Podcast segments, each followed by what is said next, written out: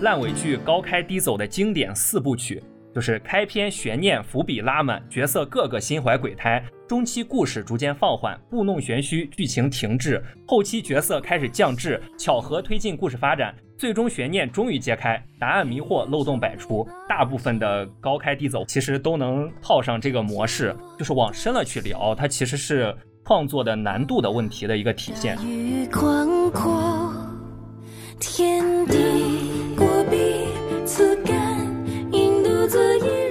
大家好，欢迎收听新的一期什么电台，我是大老师。今天我们继续要迎来新的组合阵容了，主要由我自己来聊一期节目，嗯，那是不可能的。当然还是邀请了嘉宾呐。首先欢迎本期节目的嘉宾 B 站 UP 主工藤新一，请工藤老师跟大家打个招呼吧。Hello，大家好，我是工藤，今天非常荣幸能够来到大老师的节目，和大家一起聊天互动。欢迎工藤老师。那么这次请工藤老师来呢，必然就是要聊一聊国产悬疑剧这个神奇的存在了。在节目正式开始之前呢，还是要多啰嗦两句。欢迎大家关注我们的公众号 S M F M 二零一六。关注公众号之后呢，就会有小助手拉你进入我们的粉丝群，和我们一起聊天互动。当然了，如果你喜欢我们的节目，也欢迎点赞、转发，以及在评论区多多留言和我们一起互动。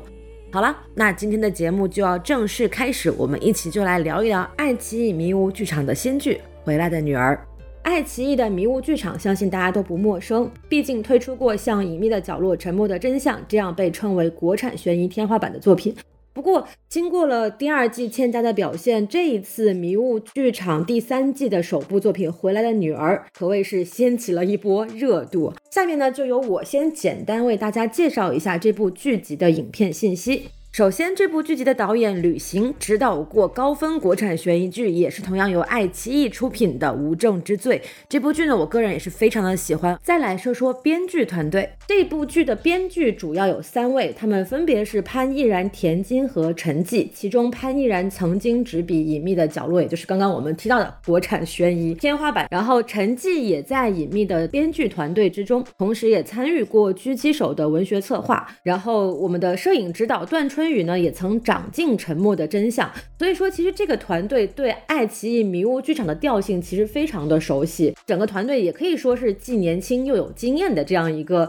神奇的配置啊。再来聊一聊主演，大家都很熟悉这几位演员啦，是梅婷、王艳辉、张子枫这三个人往海报上一站，你就会觉得哇，瞬间就很有吸引力，对不对？包括之前这部剧在宣传的时候用了一个概念，叫做“散装家庭各有秘密”，这个字眼用起来也感觉很有吸引力。所以说，在开播的几天内，这个剧的热度峰值迭起。最高的时候可以达到九十点一四，而且从观众画像上来看，这部剧其实吸引的大多数都是年轻的观众，就在二十五到三十五岁之间，其中女性的比例占到了三分之二。所以说，其实从数据上来看，包括现在的热度表现线上来看，这部剧还是在爱奇艺的迷雾剧场二零二二年及二零二三年交出了一份相当满意的答卷。但是豆瓣的评分却从开分时的八点二分，现在已经跳水到了六。点三分，有十二万多人打分，可见大家对这部剧啊还是有一点点就是爱恨交加的感觉。现在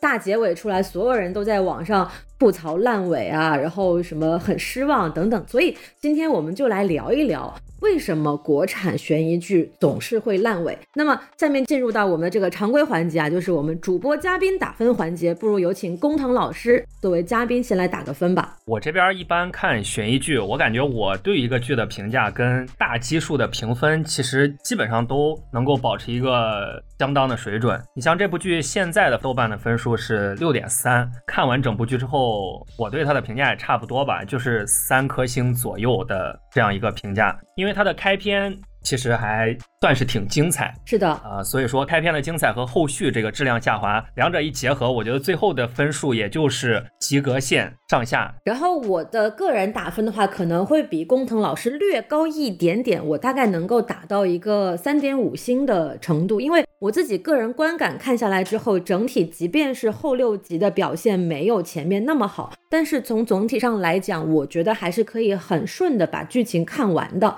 加上演员演技的加成等等各种各样的因素，我的打分可以打到三点五星的样子，就是还是有一点鼓励性质在里面的嘛。好的，简短的打分环节结束之后，我们就要开始正式聊一聊这部剧的优缺点了。此处开始呢，我们就会进入剧透环节。如果还没有看过这部剧的听众朋友呢，可以先去看一看剧，再回来到这里来听我们的节目。当然，如果你并不介意剧透的话，那就可以继续往下听下去了。那么，首先我们来聊一聊这部剧的优点好了。显然，现在这部剧优点是有，但不多。呃，要不也是请工藤老师先来分享一下，就是你觉得前面几集优秀的地方是在哪里？然后为什么能够在前面引起大家的关注呢？这部剧开篇就像刚刚大老师说，它有一个散装家庭这个概念，包括三个演员，他们在曾经都有一些。悬疑层面的代表作，所以当这三个出色的演员再加上一个散装家庭这个概念，他们同时出现在一部剧里边的时候，它就是有一种天然的吸引力，对于悬疑剧的粉丝来说。然后再加上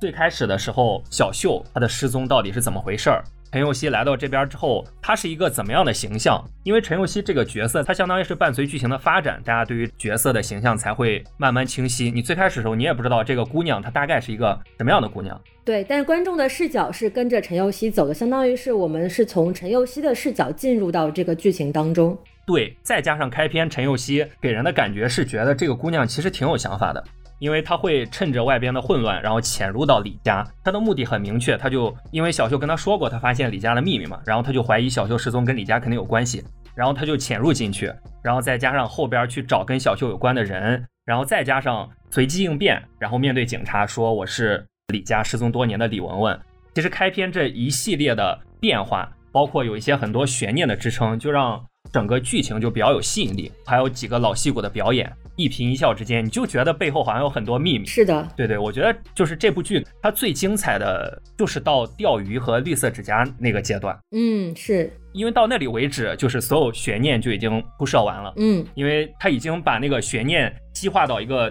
最高点，到后边就开始解谜了。然后从解谜开始，然后到后边，不过这个缺点嘛，我们这会儿是聊优点，所以我们就缺点可以留到后边再聊。我的感受就是这部剧开篇就是悬疑多，节奏快，这种剧情设置就本身就很容易抓住人，然后再加上几位优秀演员的演技，所以就是他在前期能够收获不错的口碑。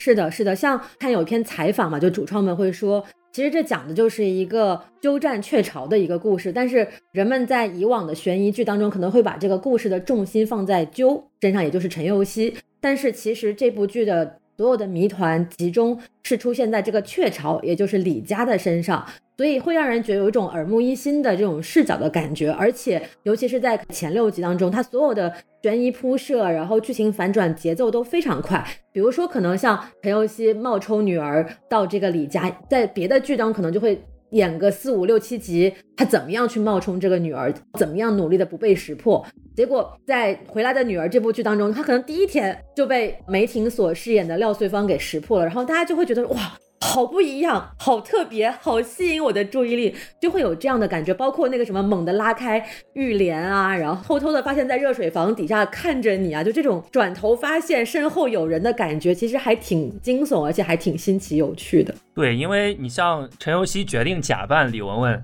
他在开始的时候，他我们看到后边，我们知道他是一个很临时的决定，他之前是没有谋划的。对，但是在开篇的时候，这些信息他都是通过一些很只言片语的镜头告诉你，他就是有一些很简短的铺垫。就比如说陈佑希进到他家的时候，看到了那些寻人启事，嗯，包括李文文的一些照片，是的。然后他其实就是通过这个简短的片段得知了信息，然后。但是在观众还没有得知事情全貌的时候，他就会想，那这个陈佑希他之所以敢假扮李文文，是不是有一些提前的谋划？然后，那他这个角色心里边到底是怎么想的？可能会对这个角色有期待。其实我觉得前期他的悬念设置的有多精彩，跟后边他的这个质量下滑之后导致的差评。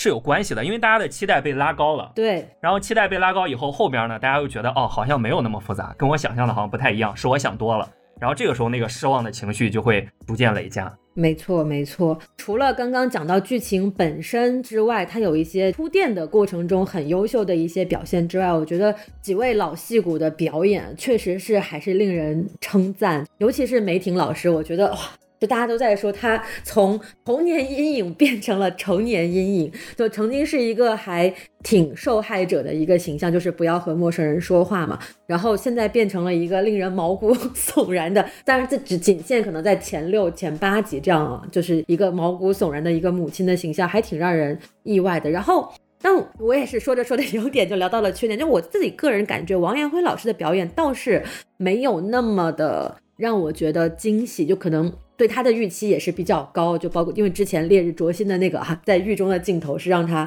名声鹊起的那个桥段，就好像没有那么的那么的让人惊喜。但总体来讲，就是几个人之间的化学反应和这种散装家庭的感觉还是非常明确的。演员的表演能够让你也很快的进入到剧集当中去。是的，是的，像王彦辉老师。在我心里边也是一个特别优秀的演员，嗯，然后在这部剧里边，他的表演确实是可能达不到刚刚提到那个经典片段的高度，没错，我觉得就是正常发挥，是的，像这种老师正常发挥就已经足够让大家带入到剧情，对，就正常发挥呢，都至少是在八十五分就九十分往上了，就是他要再往上，可能也是需要有一个合适的剧情、合适的人物、合适的这种团队来组成这样一个经典的片段。是是，对，然后我自己还有一个个人上觉得整部剧给我感觉还不错的一些东西，其实就是主创们夹带的一些很细节的私货，这点它既可以是优点，也可以是缺点。我先来聊一聊，就是我认为它是优点的方面嘛，就是首先它的这个设定背景是一个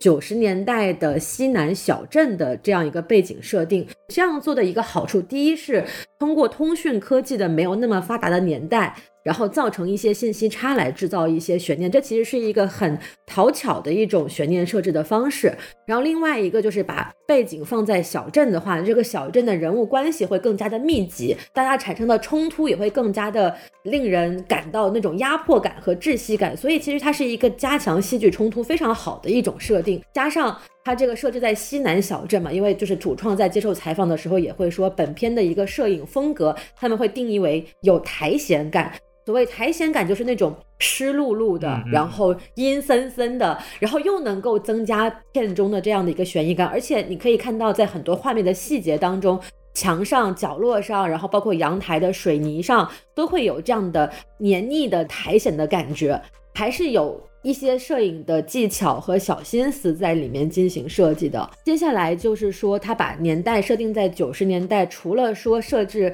信息上的一个通讯工具的一个信息差之外，它其实还有一个大的时代背景，就是一个从国有到私有，从。计划到市场的一个经济形势的变迁，其实我们在这个人物的身份设定上也能够看得出来。首先，王彦辉老师扮演的这个李承天，他就是在一个国有的化肥厂工作，那他其实。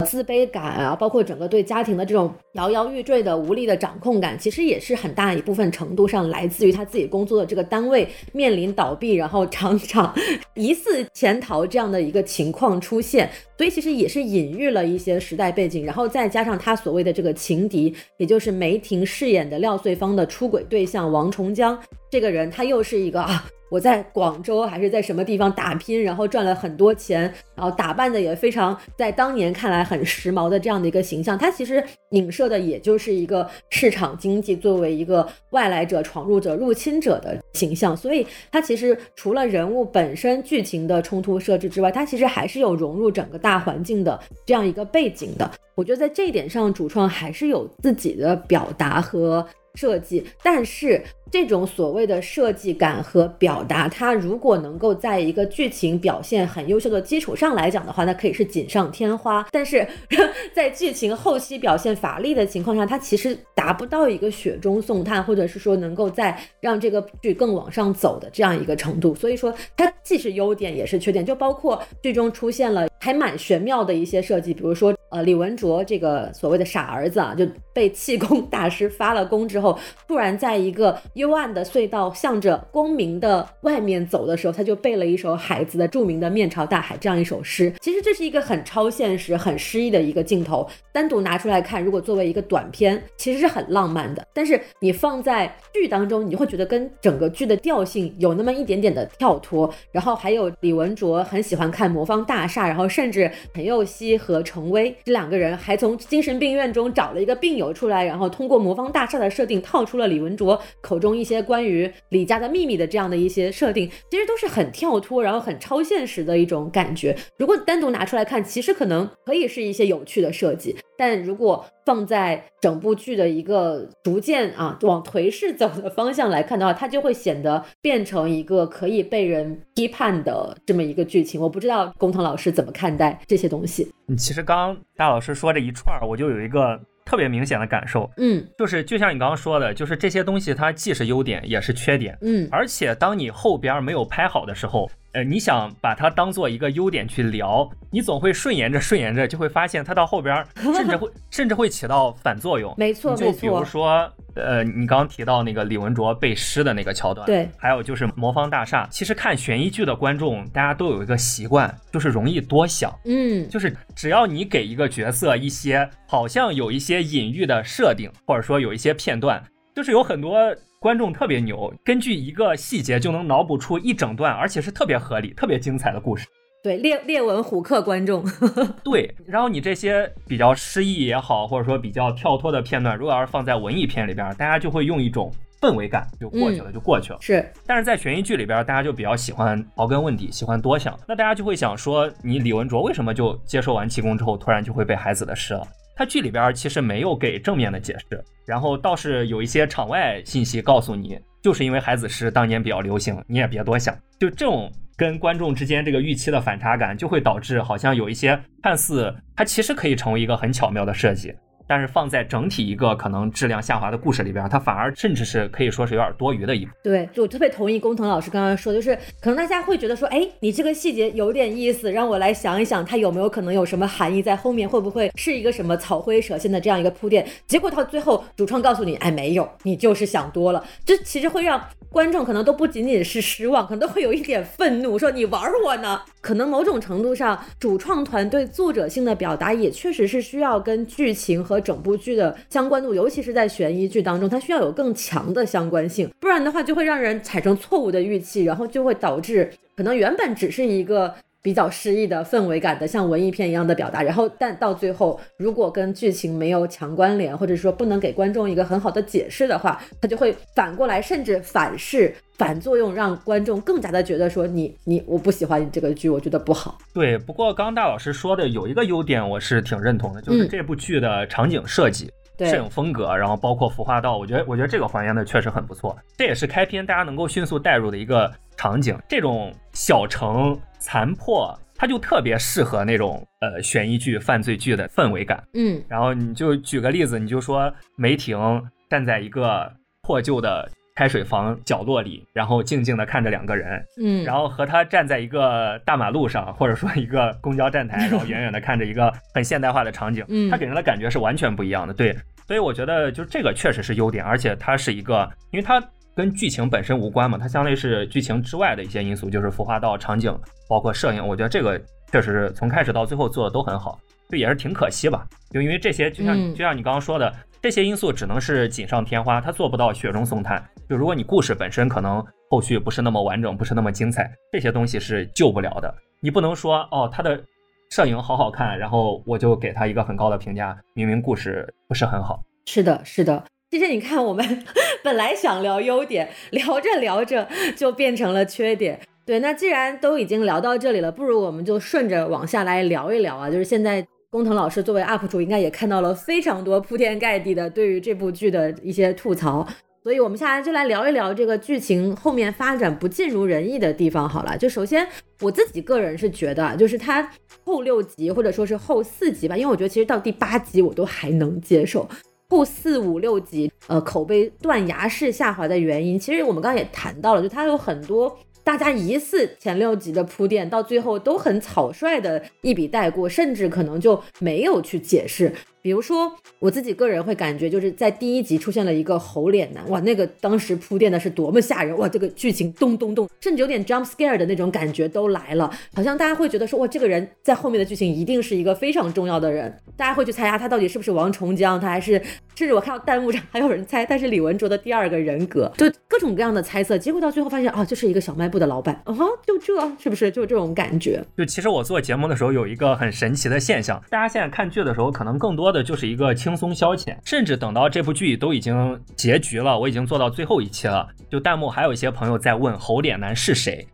对对对，我包括这个剧情本身，因为我这一部剧应该是我从头到尾全部是开开着弹幕看完的，在爱奇艺上，真的到第十一集到第十二集最后都大结局了，大家还问，所以那个猴脸男是谁？那就说明他们前后他的那个铺垫和解谜是完全不对等。就前边的时候，很明显就你能感受到这个人，因为他是跟其他谜谜题同时出现的，然后大家会自然而然的认为这个猴脸男应该是一个很重要的角色。他应该跟小秀的失踪是有关系的。就我刚刚也说了嘛，尤其是看悬疑剧的观众，大家的脑洞都特别大。然后我每次看评论区都会被各种各样那种猜想折服，就觉得哦，好合理，好精彩，就是鼓掌叫好那种。然后我经常也会在节目里边就引用一些观众们的想法，就觉得猜想的真是特别合理精彩。然后包括就是李文卓是不是真傻，是不是装傻，然后到最后告诉你，就是你别想那么多，就是很简单，就没有那么多隐喻，他就是一个。我记得剧组给这个猴脸男的定义是增加这个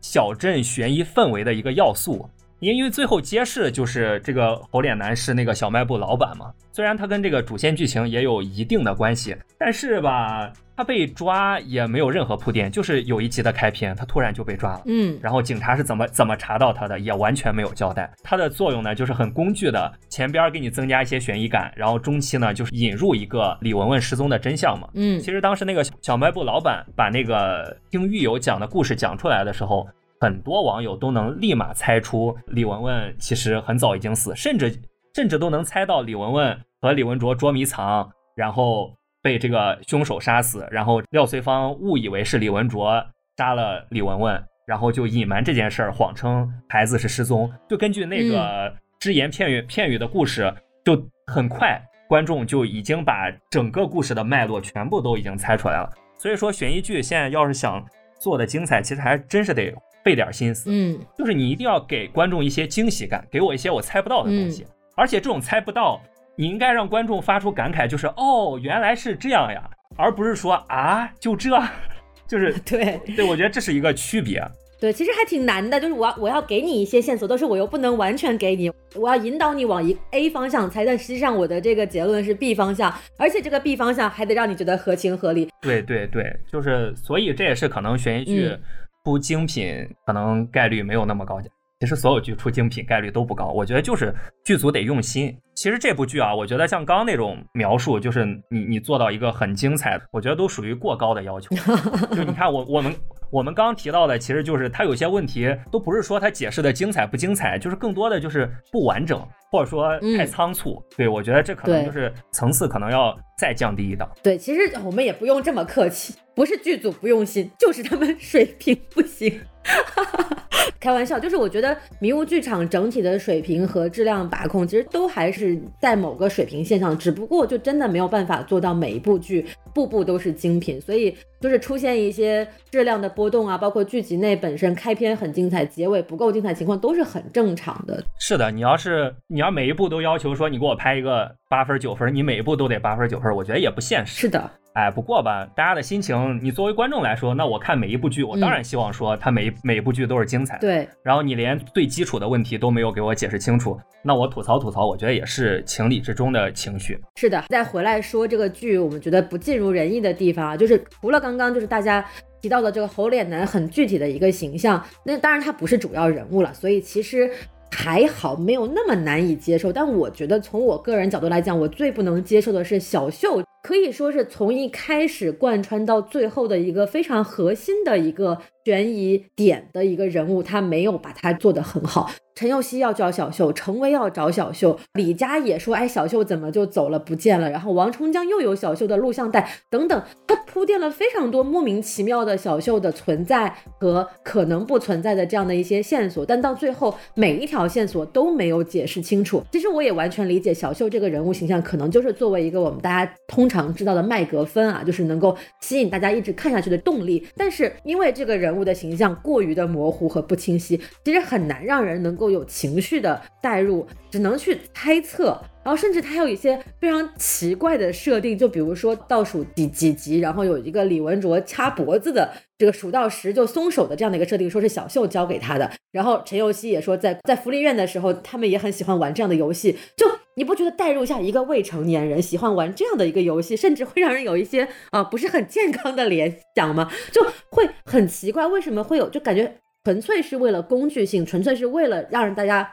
首先误以为李文卓可能是杀人凶手，然后再用这样的一个方式洗白，他说其实不是，就就特别的生硬。包括小秀他究竟是什么样的一个性格，他跟各种各样的人，什么王重江什么样怎么认识的？包括豆瓣上啊，我看那个回来的女儿的那个小组讨论有一个帖子，就是什么剧组大汇总那条讨论大概有六七百条回复，我都震惊了。就可见大家对于这个剧当中没有填完的坑是是。现在大家就是对一部悬疑剧。如果要投入感情的话，大家真的是会抠的特别细。像做节目的时候，我们写稿的时候，都已经觉得自己看的会很细了。但是每每你去看那个豆瓣的时候，因为网友的数量千千万嘛，对，就每个人发现一个点，它累积起来就是很多点。是的。然后你就会发现，大家抠的真是特别细。然后刚刚关于你提到小秀这个问题。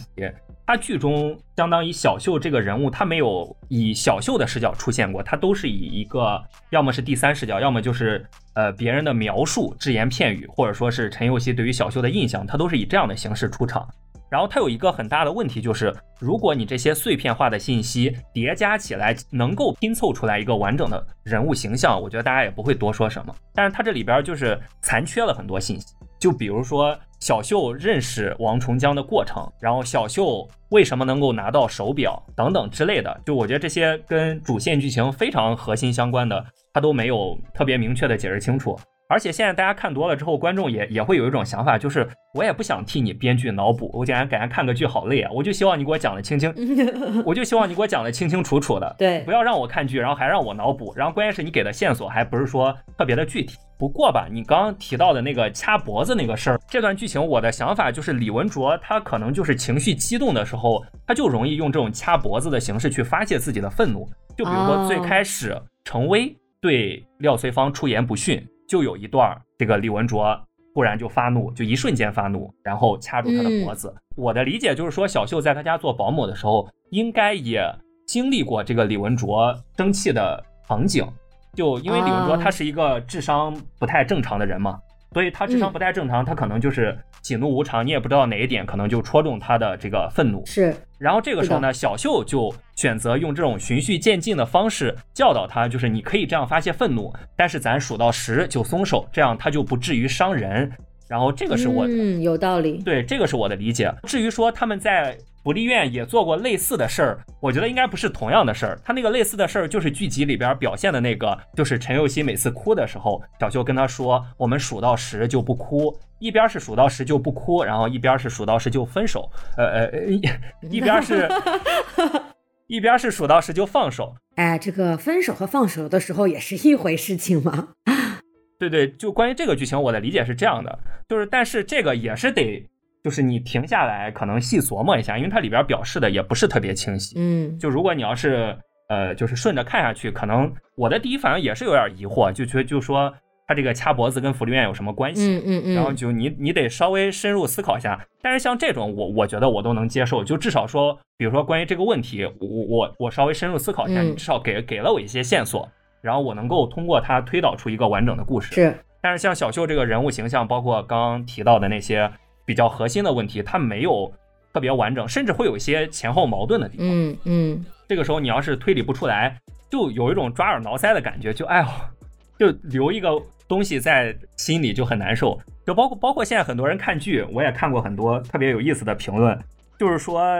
看这种高开低走的剧，那种心情就好像是你你明明知道它后边会变得越来越不精彩。但是为了最开始的那一份精彩，你就强忍着把它看完，然后看完之后又开始陷入自我怀疑啊！我为我为什么要非要自己把这个东西看完？就这种对，而且最可怕的是，你不知道它什么时候会开始变得不精彩，就 就有一种未知的恐惧在前方等着你的感觉。对对，然后我觉得这也是有的时候，您看一个剧会不会被吐槽，其实也要看包括它的宣发，然后包括它。宣发的重点和剧情的重点是不是匹配？因为这些都会影响大基数观众的这个心理嘛。就是如果大家觉得不痛快，我觉得吐槽两句，只要不是那种尬黑尬吹。对，就包括之前，就是我们其实也看到一个还蛮有趣的现象，这个剧的主创特别喜欢在互联网上。跟观众互动，然后去解释自己的一些剧情，然后不管是导演、编剧，还甚至包括演员，然后豆瓣上他们也发，微博上他们也发，就感觉好像很少有看到这么密集的来解释自己的作品的这样的一个主创团队。对，就这个其实也是大家后期吐槽的一个很重要的点，就是为什么看剧还要去参考你场外的一些说明书。而且我其实有一个感受，就是说最个最关键的问题不是这个说明书本身有没有问题。就举个例子，如果说这个剧里边有很多隐喻，然后这个时候呢，导演告诉你我这个隐喻是什么意思，然后他能够非常逻辑清晰，然后完整又精彩的给你讲出来他一整套创作逻辑，然后让你觉得哦，原来是我的水平不行，原来人家导演是表达这个意思，我觉得也可以。但是这部剧呢，它就是会经常告诉你，你别多想。我那个地方没有那么多含义，它就是一个很简单的。就比如说，我印象特别深刻，呃，那个李文卓他提到有一个黄色魔法，就是他最开始偷金项链嘛。嗯。然后大家也会在想，那他黄色魔法是从哪来的？因为它就是一个很突然的一个设定，没有没有什么铺垫，后边也没有什么解释。然后这个时候剧组就通过一些场外的答疑帖告诉你，李文卓的黄色魔法就是为了展示智力失常的孩子眼中的世界。然后这个时候你就会觉得，嗯，啊，你觉得哦哦哦，就你心里也会觉得哦，好，我懂了。但是就有一种哦，那是我多想了，他会有一种失落感。就包括李文卓会背孩子的诗，刚也提到了嘛，那他为什么突然会背？然后剧组给的解释，我记得是就是因为孩子的诗当时比较流行，然后那小孩子就是会记一些，呃，就比如说我们有时候童年的一些广告啊什么的，我们就会记得很清晰。就这种解释，你说说得通吗？也说得通。送礼就送脑白金这种是吧？对，莫名其妙出现。对，像这种解释，你说解释得通吗？当然也解释得通，但它就是不够精彩。没错，所以我就突然觉得，哎，这种悬疑剧的这个剧组的这种行为和观众的互动，就特别像，就是哎呀，一对暧昧期的 暧昧期的男女，就是啊，总会想说，哎呀。他这个举动是不是想表达什么？哎呀，他是不是喜欢我？哎呀，他怎么怎么样？到最后，其实他告诉你说，哦，没有，你想多了，会让人有这样的一种就是期待特别高，然后一下子又从天堂坠入地狱的这样的一种失落感。所以我觉得我也特别理解现在就是大家吐槽这部剧吐槽的特别狠的感觉。你就你就联想一下，当你跟你的暧昧对象哦暧昧了三四个月之后，他突然告诉你说，其实我没有喜欢你，我就是啊，你想多了，这种感觉啊，是不是代入感瞬间就来了？其实我还会有一些联想，就比如说关于孩子的诗那段剧情，嗯，如果剧组之前给一小段，哪怕只是一小段。这个李文卓在没有人注意的时候，他听到了这个孩子，然后这个时候观众其实就不会多想了，那他就知道李文卓会背，只是因为他之前听到了，不是因为那个气功，对吧？因为我看还有人猜测是说可能是小秀教他的，我觉得就这样的，哪怕是这样的一个很简单的设定，可能是小秀教了李文卓啊一首诗，既可以让这个事情又合情合理，既又又可以让小秀的这个人物形象可能更立体一点。就我觉得弹幕上给出的很多猜测和解释都会比。剧组本身给出的这样一个草率的解释要更好，所以就会更让人产生一种说啊，我都能想到，你竟然想不到的，就是这种感觉。对，其实有一种感觉，就是他们想把很多点都营造成悬念，就是大悬大悬念一堆，然后小悬念也有一堆，但其实他给的铺垫或者说是答案又比较少。然后其实你有时候但凡多给那么一两个，其实李文卓为什么会被孩子的事，他不是一个很大的疑问。甚至可以说，它是不是一个悬念，我觉得都不重要，因为大家都知道气功是假的，没有人会相信真的是因为气功他会被这个施了，对吧？然后就除除了剧中的廖穗芳，因为那可能就是病急乱投医，现实中这种情况确实也有，因为人都有那种极端的情况。对，而且他作为母亲的这种感觉，就可能会忽略到一些理性的情况，他会就是倾向于愿意去相信这个事情。对，而且那个时候还有时代背景嘛，因为毕竟那个时候就像那个。各种气功什么保健品，确实是那个时候还没有很好的科普。嗯，我我觉得这个剧中的这个母亲的选择可以理解，但是观众他自然就是我们观众肯定不会觉得真的是因为气功。是的，所以我觉得这个悬悬念制造的有点儿就是没有必要。其实有些悬小悬念，你其实可以给一些小的铺垫，这样大家。他至少就是说，在我已经产生疑问的时候，他前边已经给了我一个小的暗示、小的答案，我心里边有一个自洽的逻辑的时候，我后续我就就这这个问题我就过了，然后我就不会一直把它留在心里，然后嗯，而不是说我一直把它留在心里，然后最后你也没有给我一个答案，而是通过一些额外的信息告诉我啊，你不要多想，它就是一个很简单的事。对我觉得，如果要是两者相比的话，我觉得可能还是给一些铺垫会更好一点。是的，就给一些铺垫，然后给一些小的解释呢，也会让人觉得说，哎，这个设置还挺巧妙的。就是我们经常会说，评价一部作品好不好，其实要看作品本身，因为当作者去主动解释、为自己的作品进行辩解的时候，其实就已经说明你的作品本身没有做到能够让读者也好、让观众也好去解读，然后从中获得更多信息的这样一种可能性。你一旦解释了，它就变成了唯一的确定性，其实也反而会让作品丧失一些自身的魅力。是的，是的，对，然后除了刚才我们吐槽的，或者说刚刚我们聊到的一些就是大的设定之外，其实还有很多细节，它都存在这样的一些让人抓耳挠腮，就是那 李成儒老师说的“如鲠在喉，如芒刺背，如坐针毡”的感觉。就很简单，举几个例子，比如说李承天在一开始得知这个廖穗芳跟王重江又在一起的时候，就自己喝农药自杀了，然后到最后就大结局的时候，他就非常阴雾的那个表情，又说啊不行，我要活着，我要等我的宝贝女儿回来，就就让人觉得说啊，你既然这么想活着，你都不惜一切杀这么多人，然后就为了等你的女儿回来，你前面喝农药是干啥呢？但是你非要去解释，也是说啊，他这个人物的心境是有发展的呀，你不能用什么上帝视角来看这个问题，但是你就依然还是会觉得说这个。在短短的十二集当中，这个人设都不能保持一个稳定和连贯的感觉，那就觉得啊，你你们主创可能就是没有想好吧。然后包括李承天在抛尸的时候还接电话，我觉得这个事情也是有点强行。如果没有接这个电话，他就直接，我们从一个凶手的角度来看这个问题，他就直接把这个车推进去了，那就不会有后面的所谓的咚咚咚声作为警察查案的突破口了呀。所以。它就是会让观众有一种就特别轻易的能够想到的一些应该要解释的部分，他就偏偏不解释。我也不知道这个是说主创的某种就是我要专门打破你们的这个印象的这种感觉，还是说他们真的没有想到这个，我无从得知。但是给我的作为一个观众的感受就是特别的草率，然后本身应该就很轻易能够解释的一些原因和现象，他就不去解释，很让人难受。是，然后我可以顺着大老师刚刚这个话题聊一聊我的一些观看剧的感受。嗯，就首先还是说这个人物形象的问题。呃，我觉得确实就是现在虽然说啊，就是有一个比较万能的解释，就像刚刚大老师说，这个人物的心境是有变化的。他喝农药是因为得知妻子出轨了，嗯，或者说是确定妻子出轨了，而且当时是以那样的方式得知的。嗯，然后他确实是一个巨大的打击。然后，但是吧，就是你通过这种方式解释是能解释得通，但是当大家去宏观的看待整部剧的时候，它前后的那个矛盾感是你没有办法通过这种解释彻底抹平的。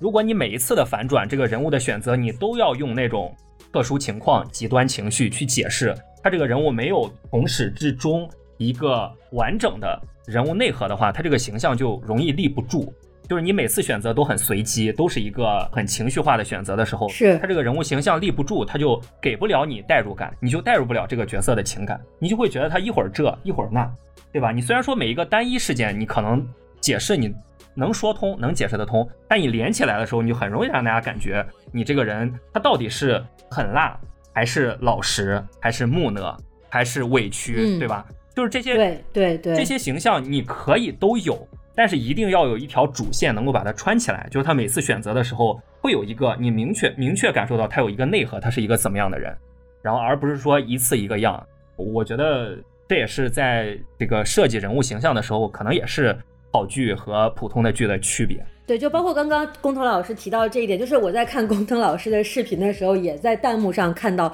很多，然后包括剧情本身的弹幕上的很多，就感觉这个剧的所有的剧情推进都是靠。这种随机的刚好发生的事情来推进，它没有一个内在的从始至终贯通的这样一个逻辑，所以就会让人觉得说好像很随意，各种恰好恰好恰好，这个时候怎么样了，这个时候那样了，然后才变成了这个样子。就我我自己的个人感受，我先谈一下，就是我觉得这种恰好可能在生活当中是真的会发生的。就我们可能自己人生经历也会有这样，就是哎，在那个时候他真的就这么巧，我就真的是在遇到了这样的事情，然后就导致我的人生轨迹发生了巨大的改变。后来可能说起来自己都不信那种，是吗？对，就是你讲出去，可能别人都觉得不相信的事情，这种在生活当中的确有。但是作为一个剧，尤其是一个悬疑剧，所有的关键剧情都靠这样的巧合来推动，确实是会让人感觉你的文艺创作水平不够。我我我自己是这样理解啊，我不知道工藤老师怎么理解，就是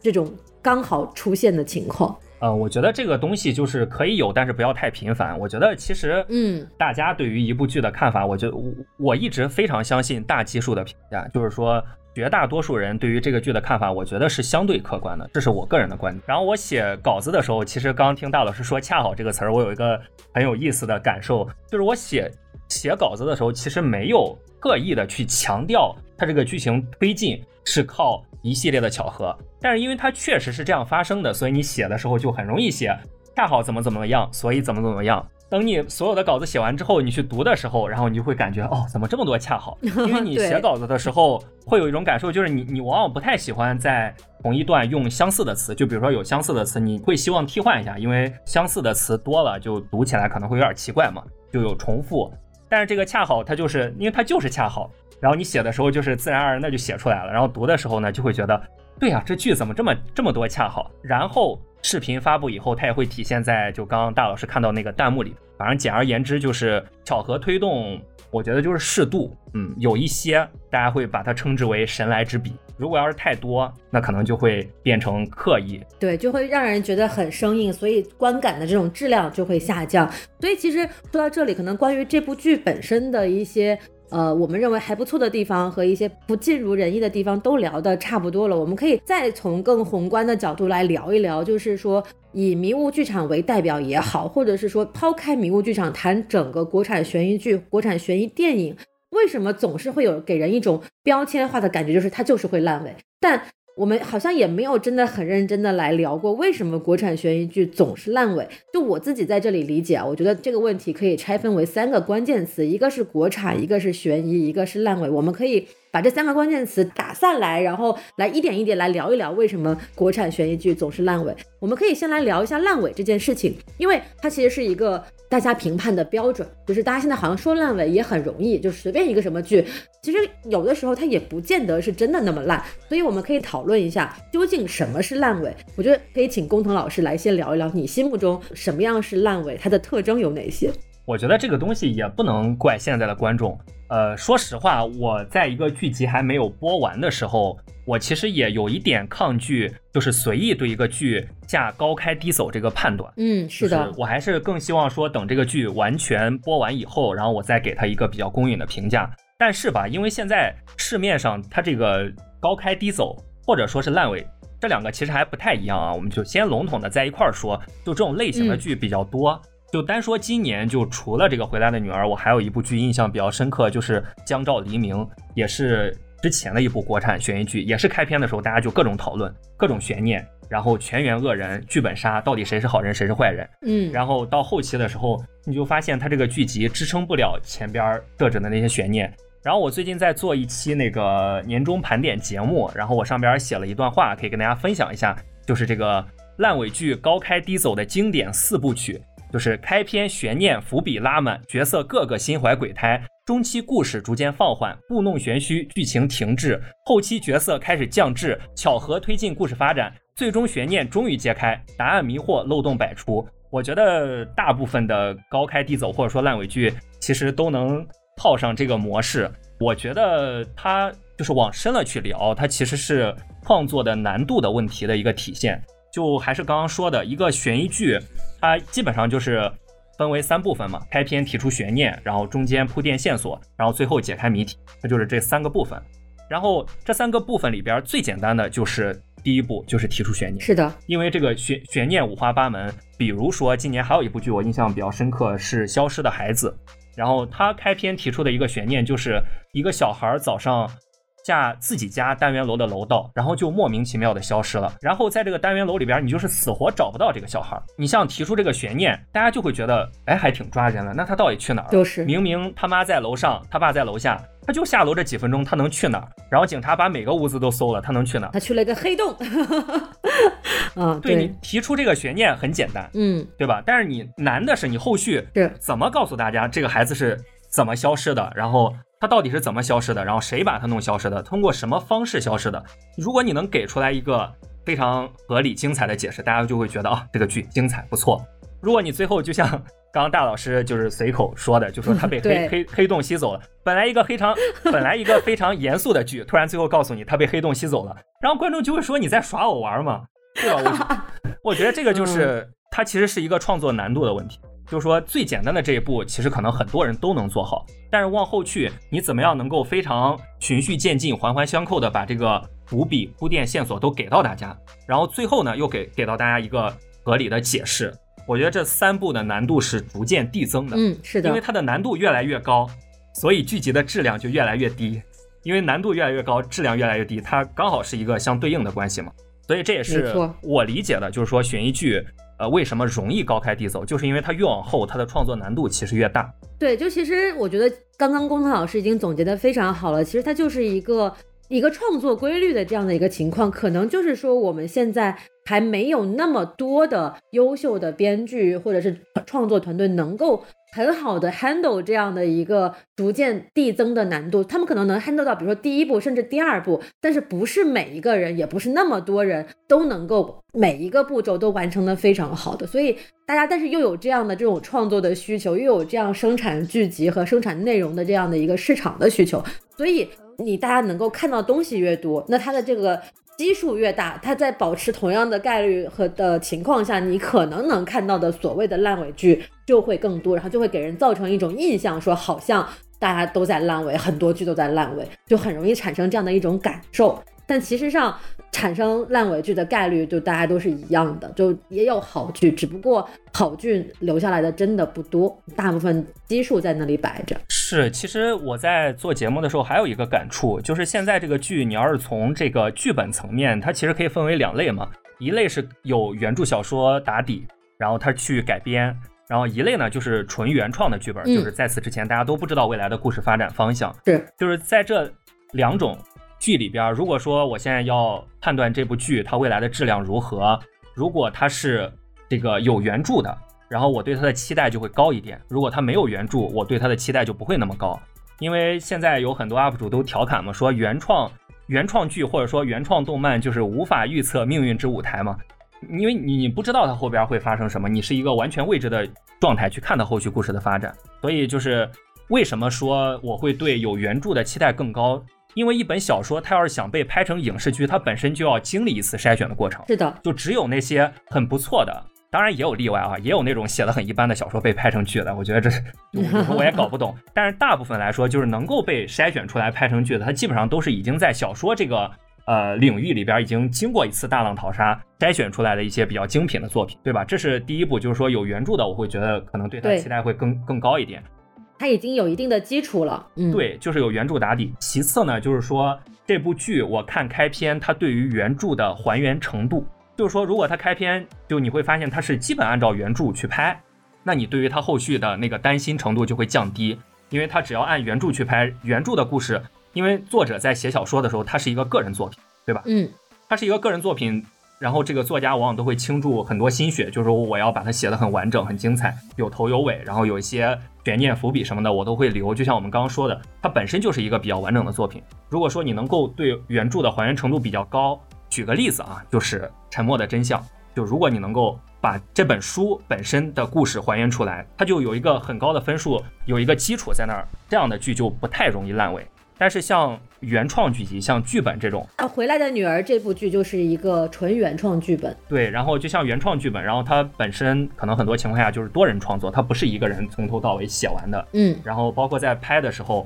它也有很多可能随机改的内容。就比如说拍的时候，我觉得这个地方怎么怎么样，然后我要把它改一下，它其实有一些随机性。所以我觉得可能原创剧。能够有一个平稳落地，甚至是有一个非常精彩的结局，可能要更难一点。这是我对于烂尾这个事儿，可能有有一个另外一个层面的想法。嗯，对，其实刚才东鹏老师也提到，比如说像《沉默的真相》这样的，就大家认为很优秀的剧，它其实有一个更好的基础，就是说它有一本原著小说在那里作为一个基底。所以说，其实，在聊到这里，我也想，我也想来问一问，就是说，我们刚刚聊了，就是工藤老师分享了，说觉得烂尾的表现和特征是哪些？我们其实也可以反过来再聊一聊，就是说，像《沉默的真相》《隐秘的角落》这样被大家认为评价普遍很好的不烂尾的悬疑剧，那么它除了有一个好的原著的基底之外，它还有什么做的优秀的地方，可以让更多的观众也好，或者创作者也好来参考的部分呢？哎，其实说到这两个剧，我能跟大家分享的。感触还挺多的。先拿这个《沉默的真相》为例，就首先原著紫金陈老师的这个《长夜难明》这本小说，真的是已已经是一个非常非常优秀的作品我觉得可能是的，真的是大部分人就是看完都会就是眼中含满泪水。而且它的那个主题，它的主题本身利益就很高，是对吧？然后故事又很完整，这是它的基本盘。那么《沉默的真相》，它这部剧如果排除掉原著的这个基础分，它在哪些地方做的又比较好呢？就是说它有一些。很精彩的改编，这种改编精彩到让原著作者都要去称叹说：“哦，你们这这个地方改得好，比我写的要更好，或者说是比我写的更适合这个影视剧它的这个传播形式。因为毕竟影视剧和小说它是两个不同的载体，对大家读的时候、看的时候，它的那个心情和节奏也是不一样的。我印象特别深刻的就是说。《沉默的真相》的网剧里边有一个照片九宫格的设计，这个是原著里边没有的。嗯，其实它这个九宫格的设计，就是能够在这个原著已经有的那个线索之外，在现代里边又加了一条比较扣人心弦的线，就是说这个照片一张一张的出来，然后其实这个照片不出来，真相在原著里边也会一步一步的揭开。但是有这个照片，它就相当于是又多了一环环环相扣的故事线。然后大家的这个思绪，尤其是没有看过原著的这些朋友们的思绪，他就会被这个照片紧紧抓住，他就想知道下一张照片出现了，然后他跟那些剧情有什么对应。我觉得这个改编其实是《沉默的真相》里边，我个人感觉非常优秀的改编。对，而且这个，而且照片本身这种也是一种非常视觉化的表达，它就很适合作为影视剧的扣，去吸引大家不断的往下关注剧情。这个改编一方面是作为一个剧情的线索，它设计的很巧妙；另一方面是它又适应了影视剧这样视觉化的这种一种媒体的载体，所以它其实是很好的把小说原著的剧情和呈现形式结合在一起的一种改编形式。对，所以就是我感觉像。有原著的这种神作，就首先原著要神，原著要好，嗯，是的。然后，然后你的改编也要好，你的改编就既不能画蛇添足，然后 也不能就是说改变原著有一些非常核心的设定，因为因为原著它本身是一个整体，如果你要把一些核心设定改变了，它可能会特别影响观感。这种时候，你要是能够做到那种很巧妙的锦上添花，当然我们聊的这种层次，我觉得已经是就是那种悬疑剧最顶点的这个层次，就是你能做到这些，你就能拿到。就是被大家称呼为神剧，我觉得到这个层面，就其实，呃，如果说你要是降低一个的话，大家可能更多的追求的就是你合理完整就行了。在我心目里边，悬疑剧最高层次就是合理、复杂、精彩。嗯，啊，这是这是三个关键词。然后你要是优秀一点呢，你就是你做到合理完整，我觉得就可以。是的。然后我觉得基本的，你就是要做到完整。嗯，就你最起码你要告诉大家一个完整的故事，你提出来的悬念都要有答案。我不管这个答案。它就算哪怕有一点不合理，或者哪怕有一点不够精彩，但它至少是一个完整的故事。然后，如果要说连这些都做不到，那在故事层面，我觉得那就只能打不及格的分数，因为就是你做了很多悬念，最后没有一个完整的答案，那我觉得在故事层面就是不及格。所以说，工藤老师对于回来的女儿的打分是一个及格分，也还是被他的一些演技、还有摄影 各种外部因素的加成，勉强提到了及格分，对吧？他的故事其实就是不完整。对，当然，因为一部剧它其实嗯元素很复杂嘛，你摄影、配乐、调色、演员的演技、演员的台词有没有配音等等之类的，我觉得这些都是一个综合因素。你怎么说？就是普通观众，然后我就是呃，我看完我的心情，我真实的情绪表达，那我觉得可能打负分的都有，因为我看完我就是。我看完我就是不爽，我就是觉得，没错，就我就觉得不好看，我就是觉得我想了好多，结果你最后让我很失望。我觉得这种就是，但是如果说你要把情绪收拾回来，以一个比较客观、比较冷静的态度去打的话，那还是要综合考虑它这个剧的整体表现嘛。因为高开低走，高开低走，它至少它高开过，至少曾经辉煌过，至少曾经爱过。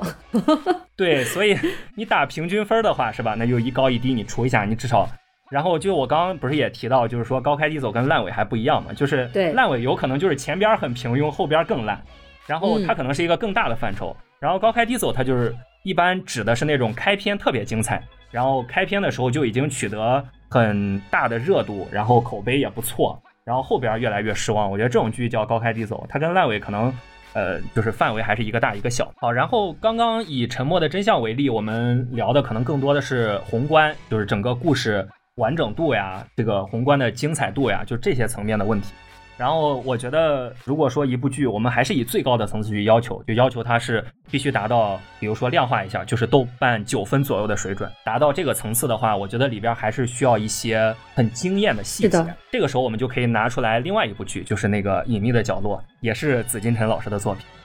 说到这儿，还是得感慨一下，紫金陈老师的运气是真的好。无证之罪、隐秘的角落、沉默的真相、推理之王三部曲，首先自己的作品足够扎实，然后碰到了三个都特别好的剧组，然后拍出来都都很精彩。然后接下来我们就是聊一聊隐秘的角落里边有一个细节令我印象特别深刻，我觉得也是很多看过这部剧的人会印象深刻的点，就是有一段朱朝阳和朱永平他们两个的父子对话。然后当时朱朝阳就意外发现他父亲的包里有一个录音笔，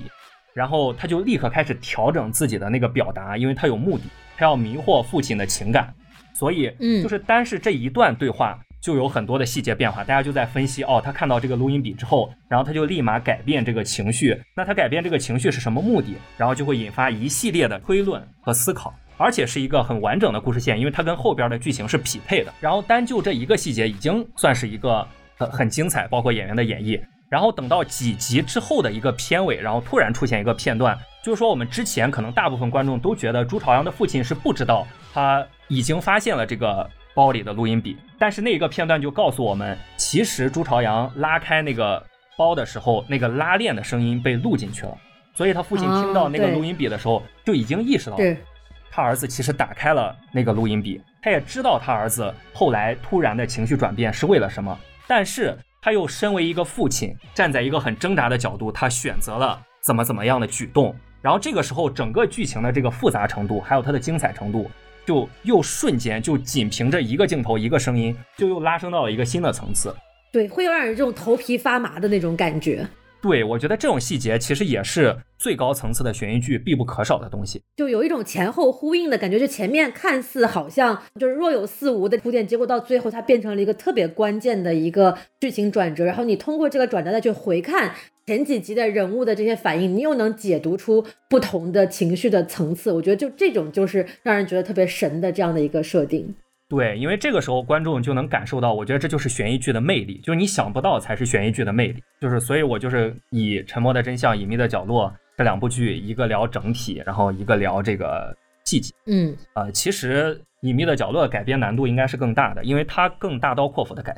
它跟《沉默》不一样，《沉默》是大部分都还原原著，但《隐秘》跟原著坏小孩的差距其实还挺大。嗯，就是具体的情节，他做了大刀阔斧的改编。所以说，隐秘最后能做到这个完成度，当时我也是特别的感慨，就觉得它这里边有很多的改变和细节做的都很花费心思。你像这种，你就看到之后，你就明显能感受到导演是花了心思在里边的。是的。你就你就会对这个剧组就很敬佩，然后你对这个故事也会很尊重，不管是从宏观层面还是从这种细节层面，我觉得这就是一部剧做得好的地方。然后你如果要是拿这些细节，或者说拿这些故事的完成度去对比那些高开低走的剧，彼此之间的差距可能就会显得比较的明确，比较明显是。对，其实就是我们刚刚不光是聊了这个烂尾的，或者说高开低走的这个概念，其实我们还也跟大家分享了一下，就是我们大家普遍认为比较优秀的剧，他们做的好的地方在哪儿。再回到我们刚刚提出的这个问题啊，为什么国产悬疑剧总是烂尾？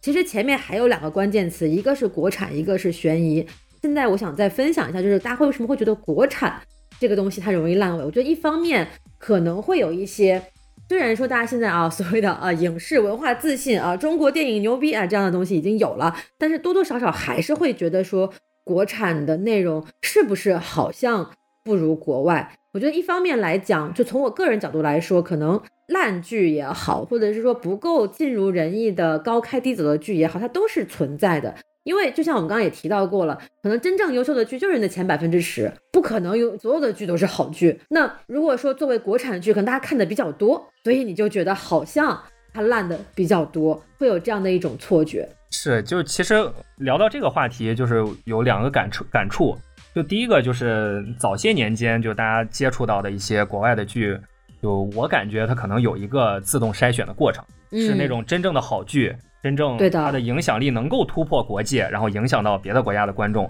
或者说流传到别的国家，然后这些剧我们才会看到。那个时候我们就会觉得，好像每一部进来的剧好像都都都特别精彩，因为它其实，在哎国外已经经历了一轮的筛选。提起国产剧，尤其是国产悬疑剧，觉得可能比较遗憾的就是观众没有经历过一个可以形形容为盛世吧。嗯，呃，就比如说，你看现在大家可能会说港剧没落，对。说这个香港电影没落，为什么说它没落呢？就是因为它曾经辉煌，曾经有过黄金时代。对，它的黄金时代是真的能够产出很多这个优质的作品，而且是同期的其他作品，哪怕达不到一个很高的水准，放到现在也是很能打。就包括现在说什么华语乐坛要完，就是我最近也是有一些，有时候听一些老歌，就是早些年间可能根本都不太能排得上号的歌，然后拿到现在可能都已经大杀特杀。就是说明曾经有那个辉煌的年代，给大家留下了很很多美好的印象。但是如果要是提起国产悬疑剧的话，就觉得好像还是处在一个发展的阶段，就它还没有达到一个让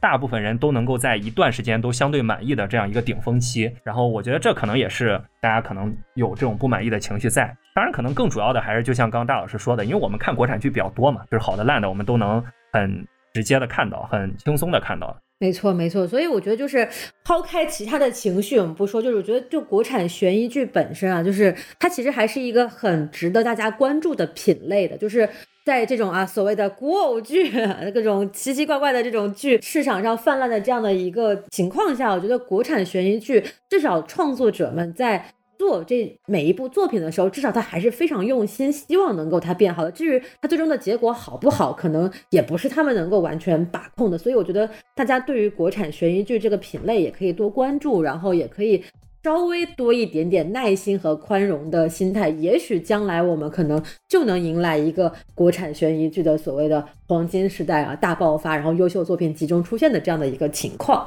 对吧？就我们可以谨慎的期待一下这样的一个美好的 未来。刚刚大老师提到“包容”这个词儿，其实我我还挺有感触的。就是我感觉“包容”这个词儿，如果要往深了说的话，就是我觉得观众们也没有必要去包容他的缺点。嗯，我觉得就是正常讨论。就是比如说我们今天去聊这个《回来的女儿》，我觉得我们都是以一个非常客观的角度，就是他哪儿好哪儿不好，这都是观众的真实感受。对，对吧？就是我们以这样的角度去把它提出来，我觉得这些都没有问题。就是我觉得包容不应该是溺爱，我觉得这两个不划等号。对，就不是说它不好，然后我不能说，我说它不好就是不支持国产悬疑。我觉得，我觉得这说不通。对，我觉得大家因为现在网络上可能情绪输出比较多，所以我觉得其实很需要这种比较客观的，大家坐在一块儿讨论讨论。其实我还是很希望说，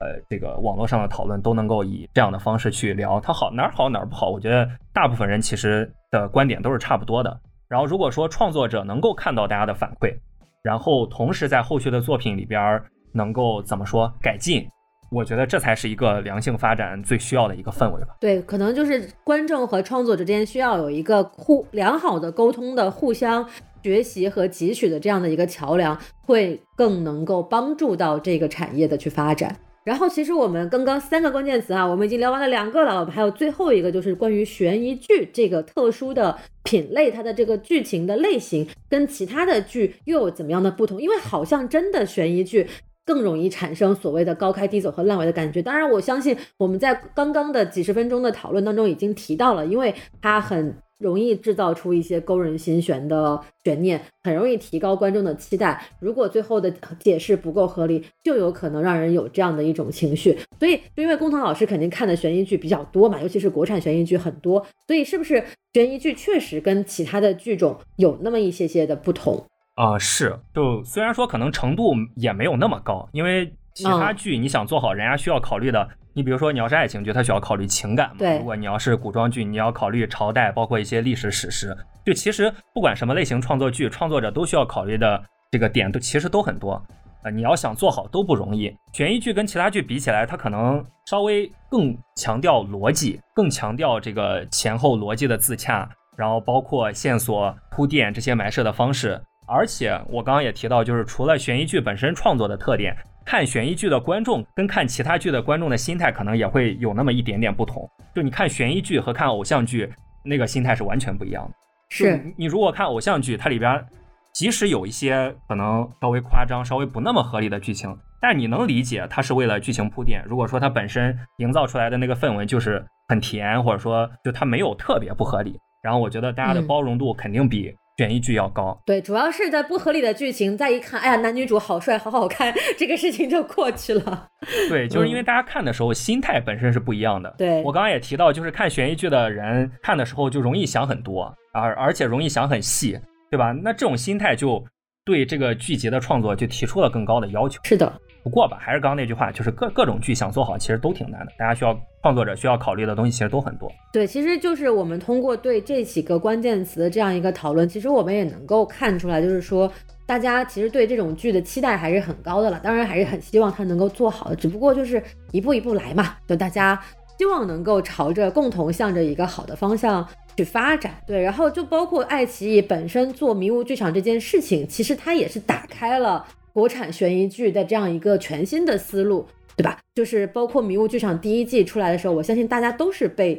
惊艳到的。那么今天到了《迷雾剧场》的第三季，这种剧场式的经营的模式，其实也逐渐的。可能一方面暴露了一些它的短板，另一方面也呈现出了它的一些优势。那工藤老师在这方面是不是也有一些感受可以跟我们来分享一下？啊，是。其实聊起迷雾剧场，当时第一季还没有上线的时候，我都已经关注到了。因为我是第一次看到五部剧一起宣发，而且他们是嗯题材、风格甚至集数都高度的一致，然后基本都是那种短篇快节奏悬疑剧，特别适合当下的版本。就现在大家就喜欢看那种，就你不要特别长，然后故事呢又很精彩，然后节奏呢又很快，然后我可以用很短的时间就把一部剧追完，然后享受一个完整的故事的精彩。然后当时第一季上线之前，我就已经开始关注，而且因为我平时也有看小说的习惯嘛，然后我就看到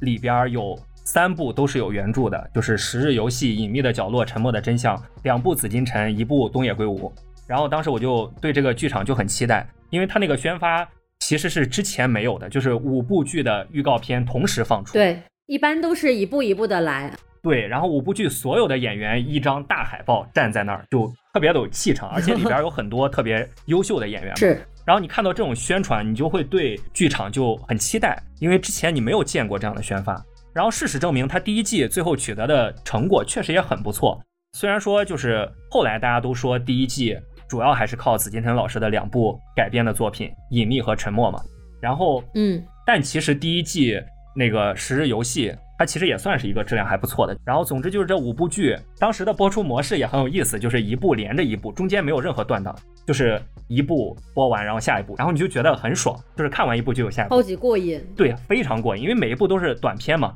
就你两周就能看完一部剧，然后接下来紧接着下一周就下下一部剧就开播了。所以就是《迷雾剧场》第一季播完之后，我对于这个剧场，当时我也做过一些相关的盘点节目嘛，然后我对他的评价其实还挺高的，我挺喜欢他的。但是吧，就是有一种感觉，就是他第一季做的太好，那个起点太高，给后来制造的难度就非常大。对，预期很高。对，就是还是那个预期管理嘛，就是期望越大，失望越大。所以现在就是看很多剧，大家现在都是要自我调整预期，预期不要太高，然后就可能还会觉得不错。然后他，因为他第一季当时虽然说没有，我没有看过有直接相关的报道，但是从具体的细节来看，《迷雾剧场》第一季一定是准备的特别完善，对吧？你从它播出就能看出来，中间没有间断，宣发高度统一，然后五部剧。呃，这个完成度其实都还好。到第二季的时候，你就能明显感受到，就是它中间的准备过程，因为它可能第一季是准备好几年，然后推出了第一季，但是它第一季和第二季中间也就间隔了一年的时间，是，对吧？对，然后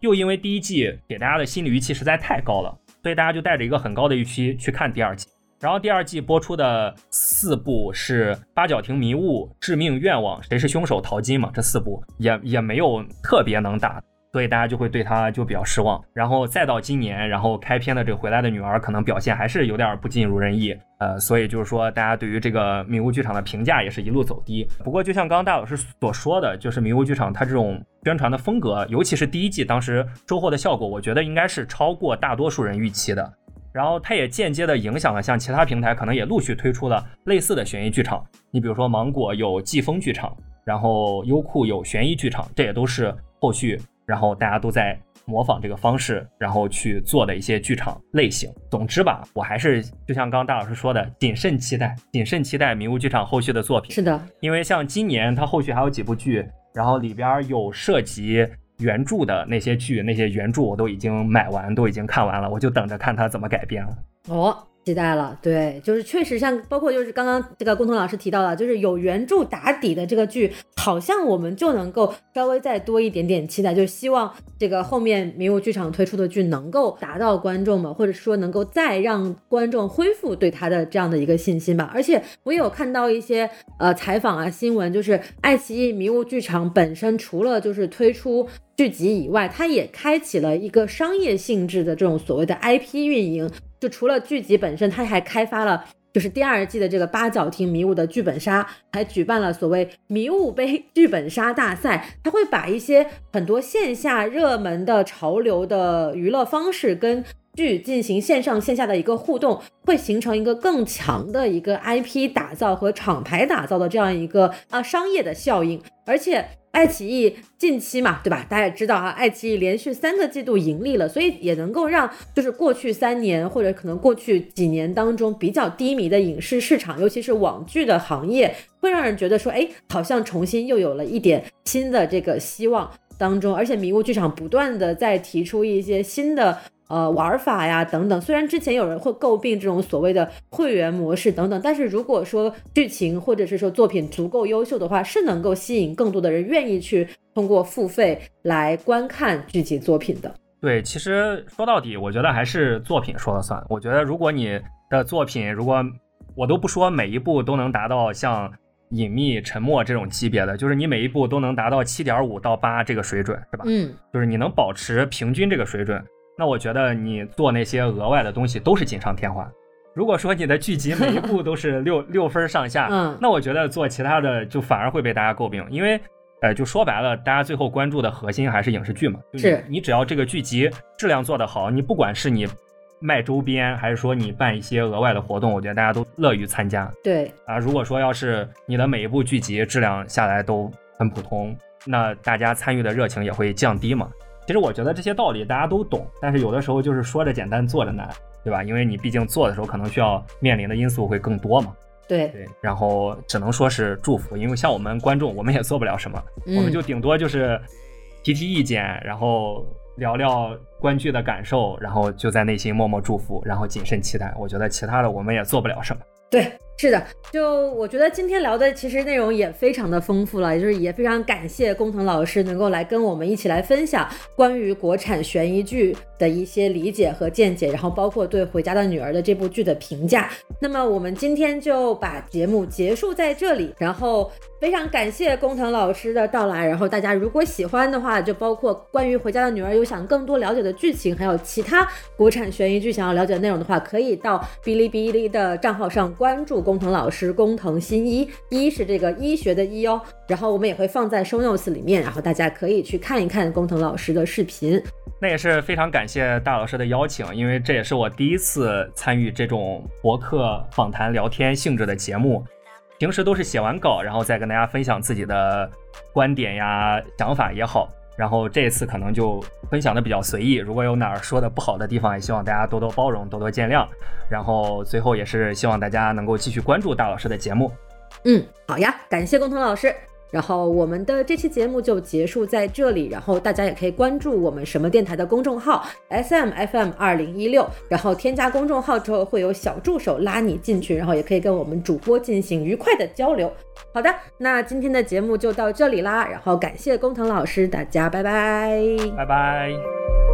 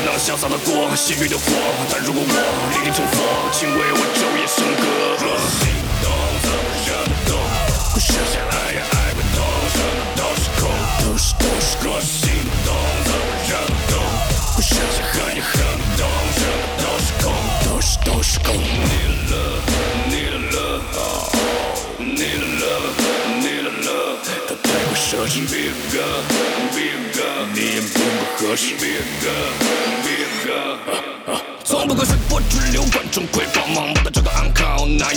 的答案能够清楚的解析你的错综系列暗号？都走。别人走。过的路，吃过的苦，还是自己习惯战斗。元谋的刀枪剑戟，怎会等我代表纯净的担当？没精力只为陪你一辈子，不求过隙，感情和气魄只够我自己记，不起顾忌，谁都可以来了个去，割掉我心脏也不分，留下很多痕迹。与其装作毫不在意，不如索性不得不弃。心不动，则会人不动。傻不傻？想爱也爱不懂，什么都是空，都是都是。若心不，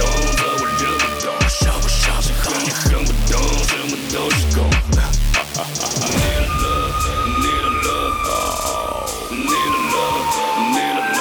它太过奢侈。Be a girl，be a girl，你也并不合适。Be a girl，be a girl，若心动，则会惹得动。不相信爱也爱不懂，什么都是空，都是都是若心动，则会惹得动。不相信恨也恨不懂，什么都是空，都是都是空。